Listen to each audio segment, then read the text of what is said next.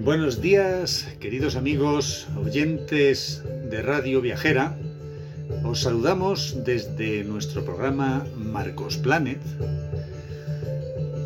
Y hoy lo hacemos con especial interés, porque es un día en el que queremos resumir esas buenas impresiones, esa relajación que los viajes por nuestro paraíso llamado España, nos transmiten a cada momento, a cada paso, que avanzamos por sus caminos de hadas, duendes y náyades. ¿Y qué es lo que hacemos los españoles entre pandemias, cambios climáticos, noticias catastróficas? ¿Qué queremos o, qué buscamos? ¿Quieres disfrutar de contenidos sin complejos? ¿Participar de un espacio libre para opinar? ¿Te emociona descubrir nuevos mundos? Encontrarás tu mundo en este blog.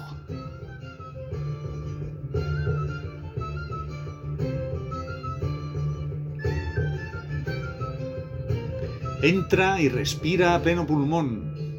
Primero, los españoles tenemos que adaptar nuestras costumbres a nuestro tiempo libre de otra manera.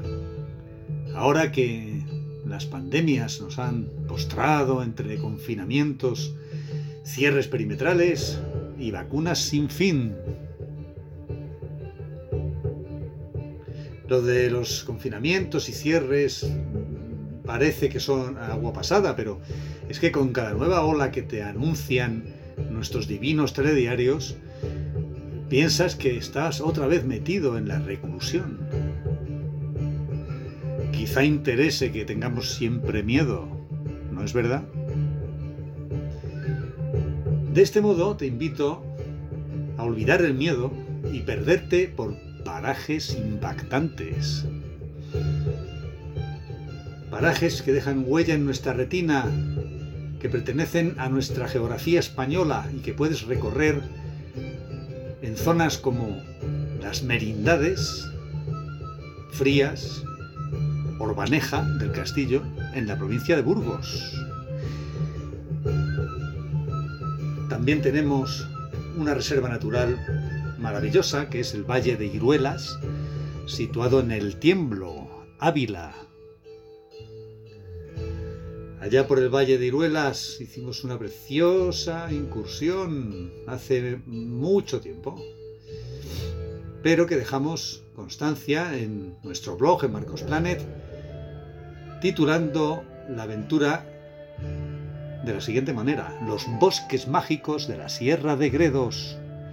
Y comenzaba así, uniendo los municipios del Valle de Iruelas encontramos este reducto de bosques encantados dibujando un trazado que permite dirigir nuestros pasos hacia el interior más intimista de esos bosques densos, senderos serpenteantes y rincones naturales dignos de una tranquila contemplación.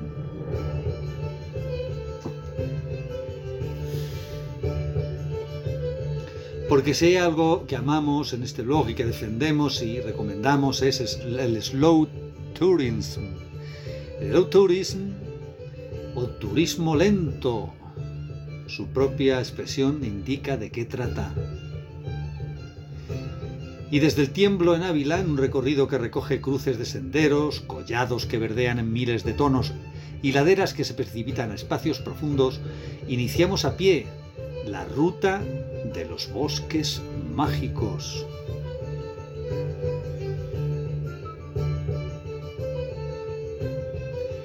Por este trayecto llegamos hasta la casa del parque de la Reserva Natural y pueblos serranos como Navaluenga o El Barraco.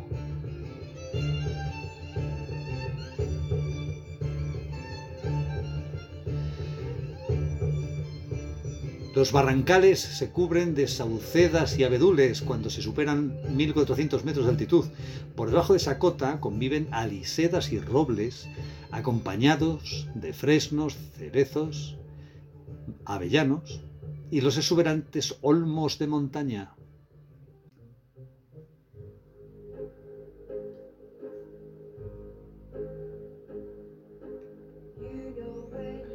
El sendero se estrecha a veces hasta dejar solo un cordón de tierra para caminar, esquivando la fronda de más baja altura. Al doblar los recodos, la panorámica nos revela un escenario espléndido. Hay tramos donde rocas de granito y cuarcitas forman los caminos y también otros que contienen oscuras vetas de turba como contraste. Caballos salvajes nos acompañan en la subida hacia el mirador del puerto de Casillas. Una cortina de luz anaranjada derrama reflejos irisados sobre las montañas y los castañares pintan de un verde sombreado la ladera. De hecho, en otoño, el robledal se tiñe de naranja vivo y ofrece a la vista imágenes sorprendentes. Cuando hagamos el recorrido en esa estación del año, os subiré las fotos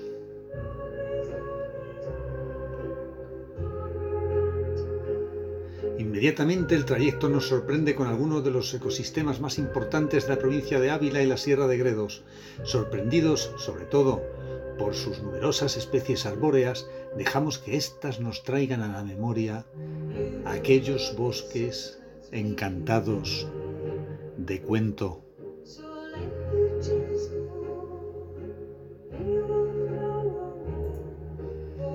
Y continuamos con la, ensoñación, continuamos con esos otros lugares de nuestro país, de esta rica España,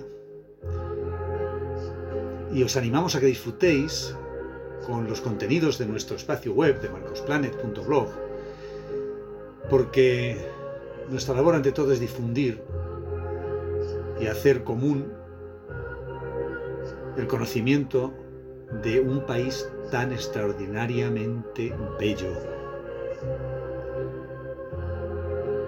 Por ejemplo, si conocéis algo de la querida región de Castilla-La Mancha, identificarás algunas de estas otras maravillas que os voy a comentar, como son unas imágenes que tenemos en el blog dedicadas a las brumas formadas sobre el castillo de Miraflores en Piedrabuena, Ciudad Real. Y en esta misma provincia, en Ciudad Real, tenemos debajo de las brumas una extensión de ladera verde que parece un manto recién arrojado por dioses ignotos un manto verde sobre las ruinas del castillo de Miraflores.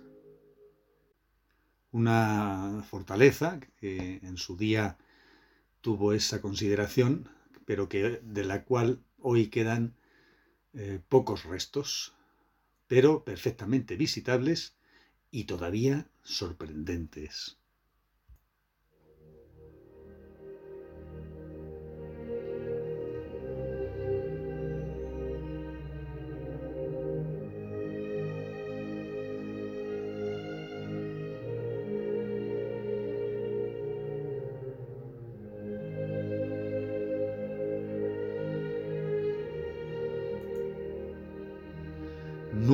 Bajas pueblan las inmediaciones del castillo de Miraflores en Piedrabuena, Ciudad Real.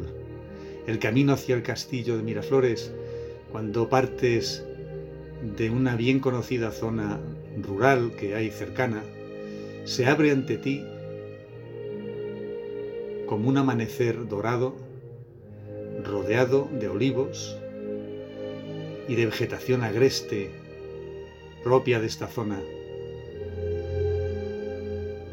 Y vamos con el objetivo de alcanzar la cumbre del castillo de Miraflores. No es una cuesta cualquiera, es una pendiente de unos 400 metros de desnivel,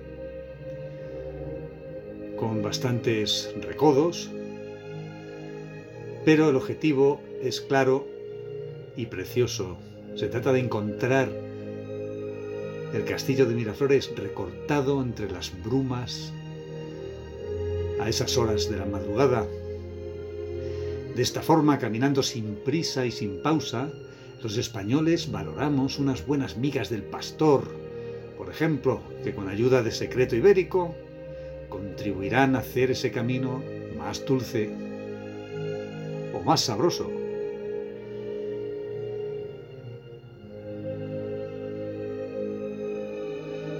Las tierras de la Hiedra, que son propias de esta zona de Ciudad Real, de Buena, bañada por el maravilloso río Buyaque, afluente del Guadiana, llena de campos de olivos y jara.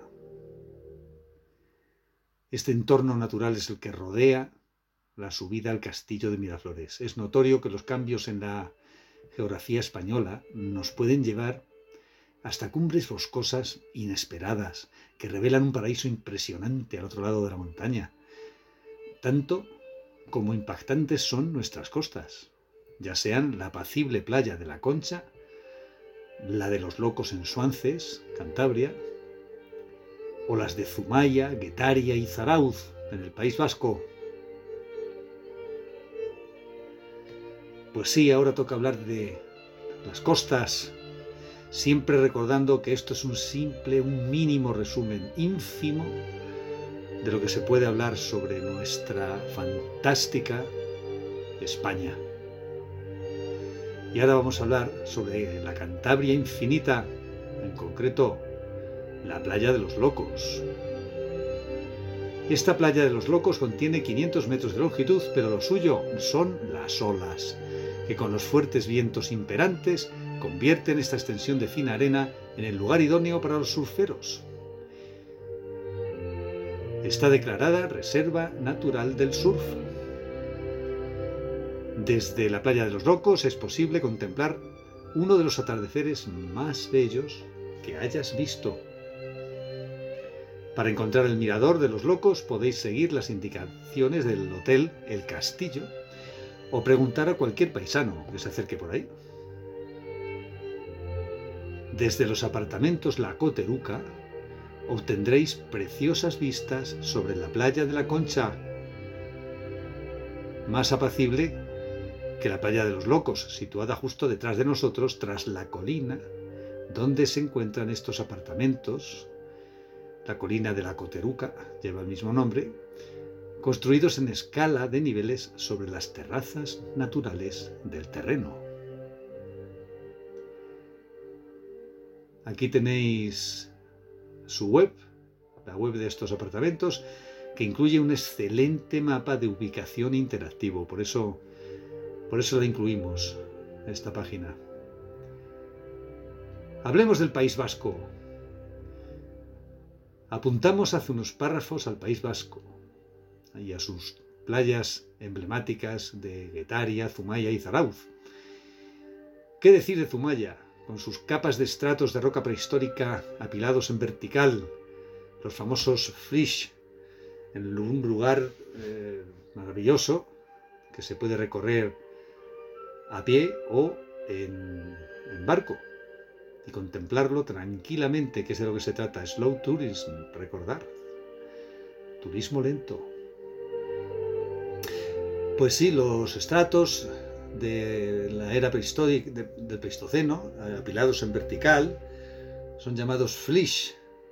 Se, se, apilan así en lugar de horizontalmente, que es lo normal en las formaciones montañosas por acción de las presiones internas del magma y la metamorfosis. Aparcamos el vehículo cerca de la ermita de San Telmo.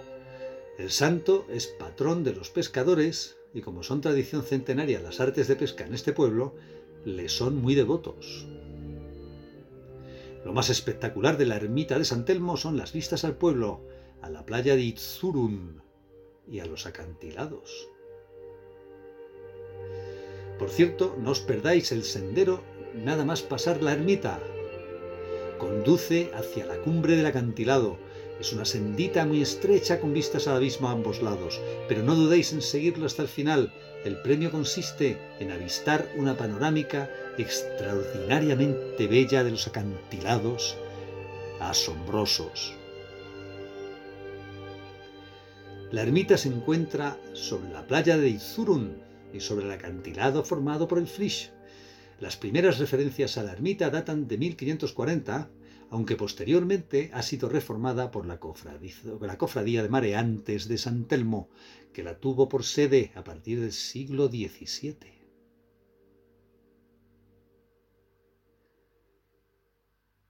En el interior de la ermita, junto a las imágenes de Santiago y Santa Clara, destaca el retablo rococó del siglo XVIII realizado en madera sin policromar ni dorar,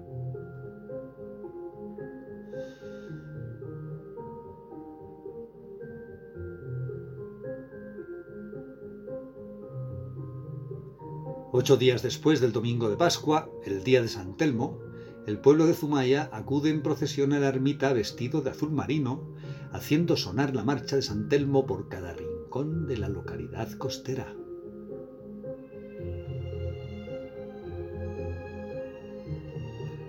Una vez arriba en la ermita descubrirás lo mejor cuando te asomes a la balconada del mirador. En Marcos Planet publicamos una preciosa foto de la vista de la playa de Izurun desde la ermita, donde se observa perfectamente la distribución de los estratos del Flisch. Se ve que es una formación rocosa donde aparecen rocas de diversos materiales de distinta dureza que han quedado almacenados cerca del mar. La erosión y el paso del tiempo hacen que estos sedimentos vayan desgastándose poco a poco con más intensidad unos que otros, formándose la imagen tan característica de pliegues o estratos tumbados. Y dentro de la propia incomparable ciudad mundial que es San Sebastián, os pongo por aquí una mínima muestra del antiguo parque de atracciones del Monte Higueldo, donde aún puedes disfrutar de las atracciones con una estética original de principios del siglo XX. El parque de atracciones del Monte Higueldo es centenario porque todo comenzó cuando en 1911, cuando varios dueños de caseríos quisieron reunirse para unificar fuerzas, aportaron cada uno los medios que, tenían y fundaron la Sociedad Anónima Monte Higueldo, decidiendo comprar todo el monte, el propósito, crear un centro de ocio y recreo en toda la cima. Para facilitar el acceso al casino y restaurante que instalaron allá arriba, construyeron la carretera y el funicular que hoy en día sigue dando servicio pese a su siglo de antigüedad. Y ahora veamos otros rincones paisajísticos de ensueño de esta tierra española hablamos de otras tierras situadas más hacia el este, tierras aragonesas de la provincia de Huesca en concreto. Hablamos de tierras del Pirineo.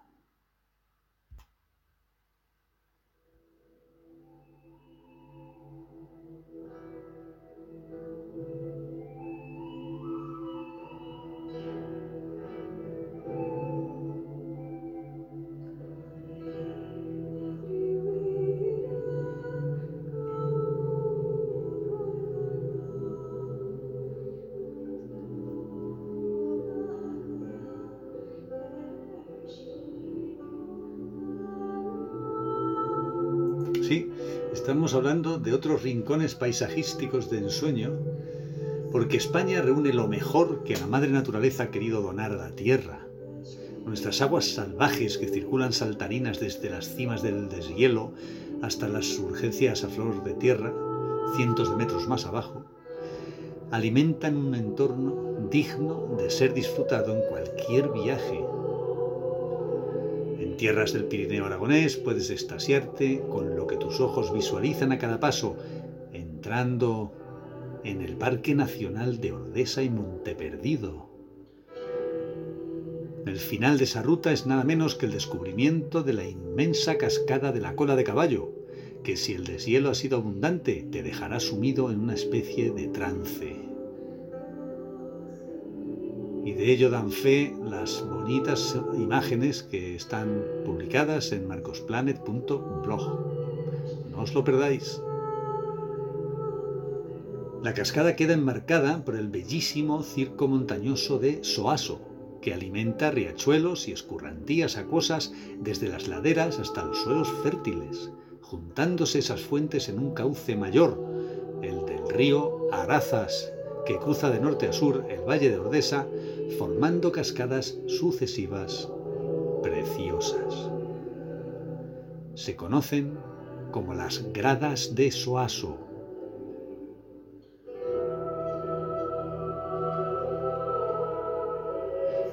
y no puedes dejar de admirarlas.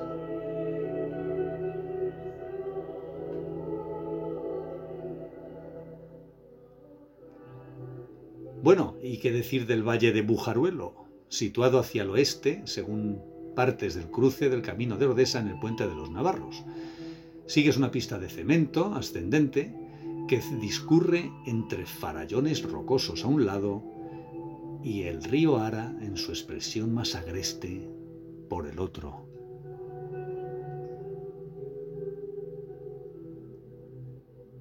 Hay un cartel indicador en el cruce de caminos de la carretera A135 procedente de Torla con la pista que lleva hasta el puente de Santa Elena, hacia el valle de Bujaruelo, otra de las maravillas del Pirineo aragonés en la provincia de Huesca.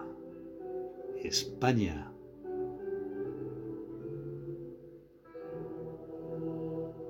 Hay un barranco, el barranco de Sopeliana en concreto, que marca la garganta que abre la entrada hacia el valle de Bujaruelo y es especialmente precioso. Al llegar a San Nicolás de Bujaruelo nos encontramos el puente, un puente ancestral del románico.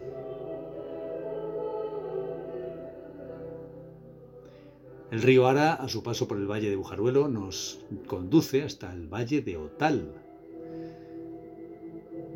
que se forma más arriba, bastante más arriba, es una ruta ascendente desde el valle de Bujaruelo junto al refugio, digamos, la zona de San Nicolás, sale una ruta circular que si recorres más o menos hacia la mitad, ves que hay un desvío hacia el valle de Otal, ascendente, con una pendiente interesante, no demasiado dura. Y allí arriba podéis ver, es como si estuvierais contemplando, de hecho, la vida en otras eras de la humanidad.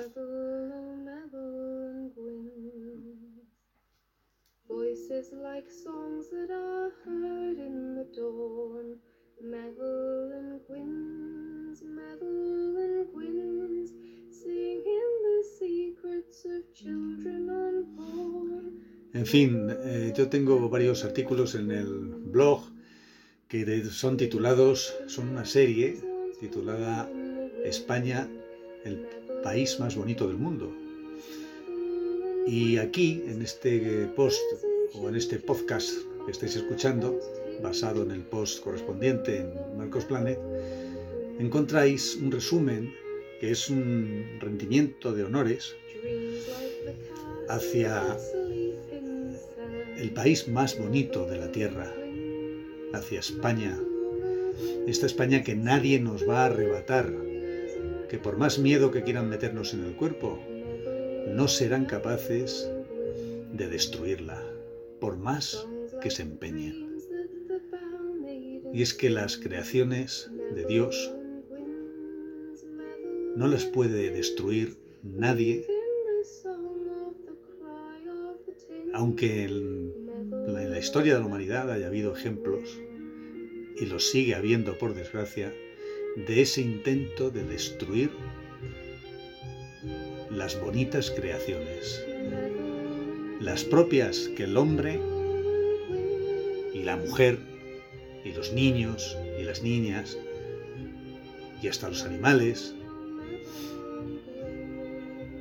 han conseguido edificar para el disfrute de todas las generaciones, las que conviven y las que vendrán.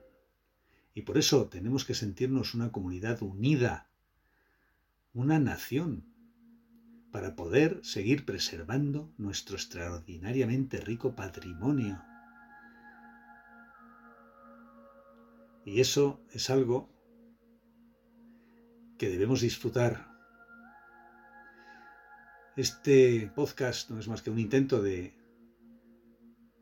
de hacer justicia a nuestro paraíso llamado España, del que he pretendido acercaros a su belleza innata con una muestra inocente, salpicada por algunos paisajes mágicos, aquellos que no hemos permitir dejar de ver y disfrutar, entre otras razones y excusas, por una incuestionable, y es que la vida es corta.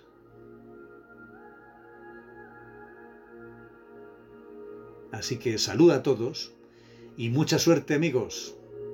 Y acordaros en el blog de dar un compasivo like al corazoncito que encontraréis abajo. Muchas gracias y buena suerte.